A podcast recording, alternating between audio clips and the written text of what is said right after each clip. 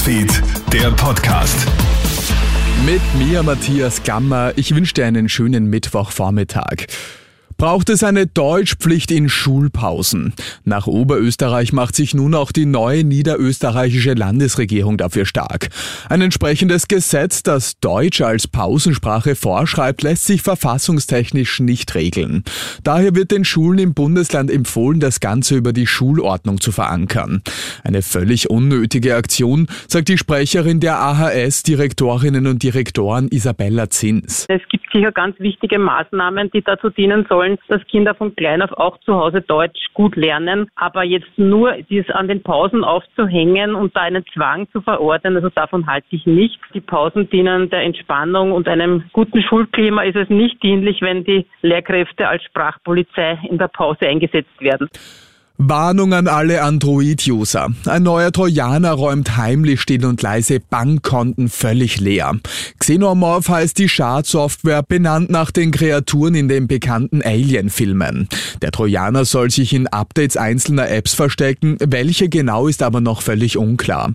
Xenomorph liest nicht nur die Bankdaten aus Smartphones aus, er räumt tatsächlich das Konto leer, warnt Thorsten Behrens von Safer Internet.at. Der Trojaner ist so eingerichtet, dass es Praxis alle Schritte, die man zum Online-Banking braucht, nachbauen kann. Also bis hin zur Eingabe des zweiten Faktors und damit können Überweisungen getätigt werden. Wer sich den Trojaner eingefangen hat, sollte das Smartphone unbedingt in die Hände eines IT-Profis geben, so die Empfehlung.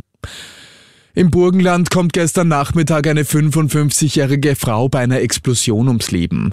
Im Zillingtal im Bezirk Eisenstadt Umgebung fängt ein Container aus bislang ungeklärter Ursache Feuer. Die Einsatzkräfte können die Frau nur noch leblos auffinden. Laut der Feuerwehr kann ein Übergreifen auf das Nachbarhaus noch verhindert werden. Nun wird ermittelt, wie es genau zu dem Unglück kommen konnte.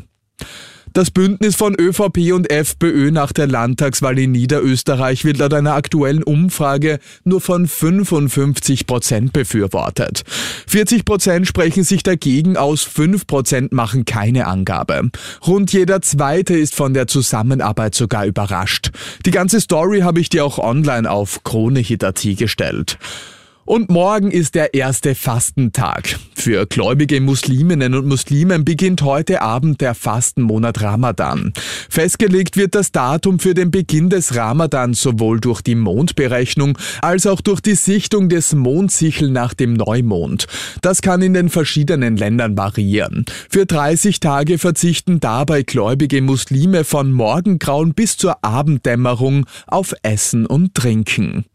Und das war's schon wieder mit den wichtigsten Infos bis jetzt. Den nächsten Podcast und das nächste Update gibt's dann wieder am Abend.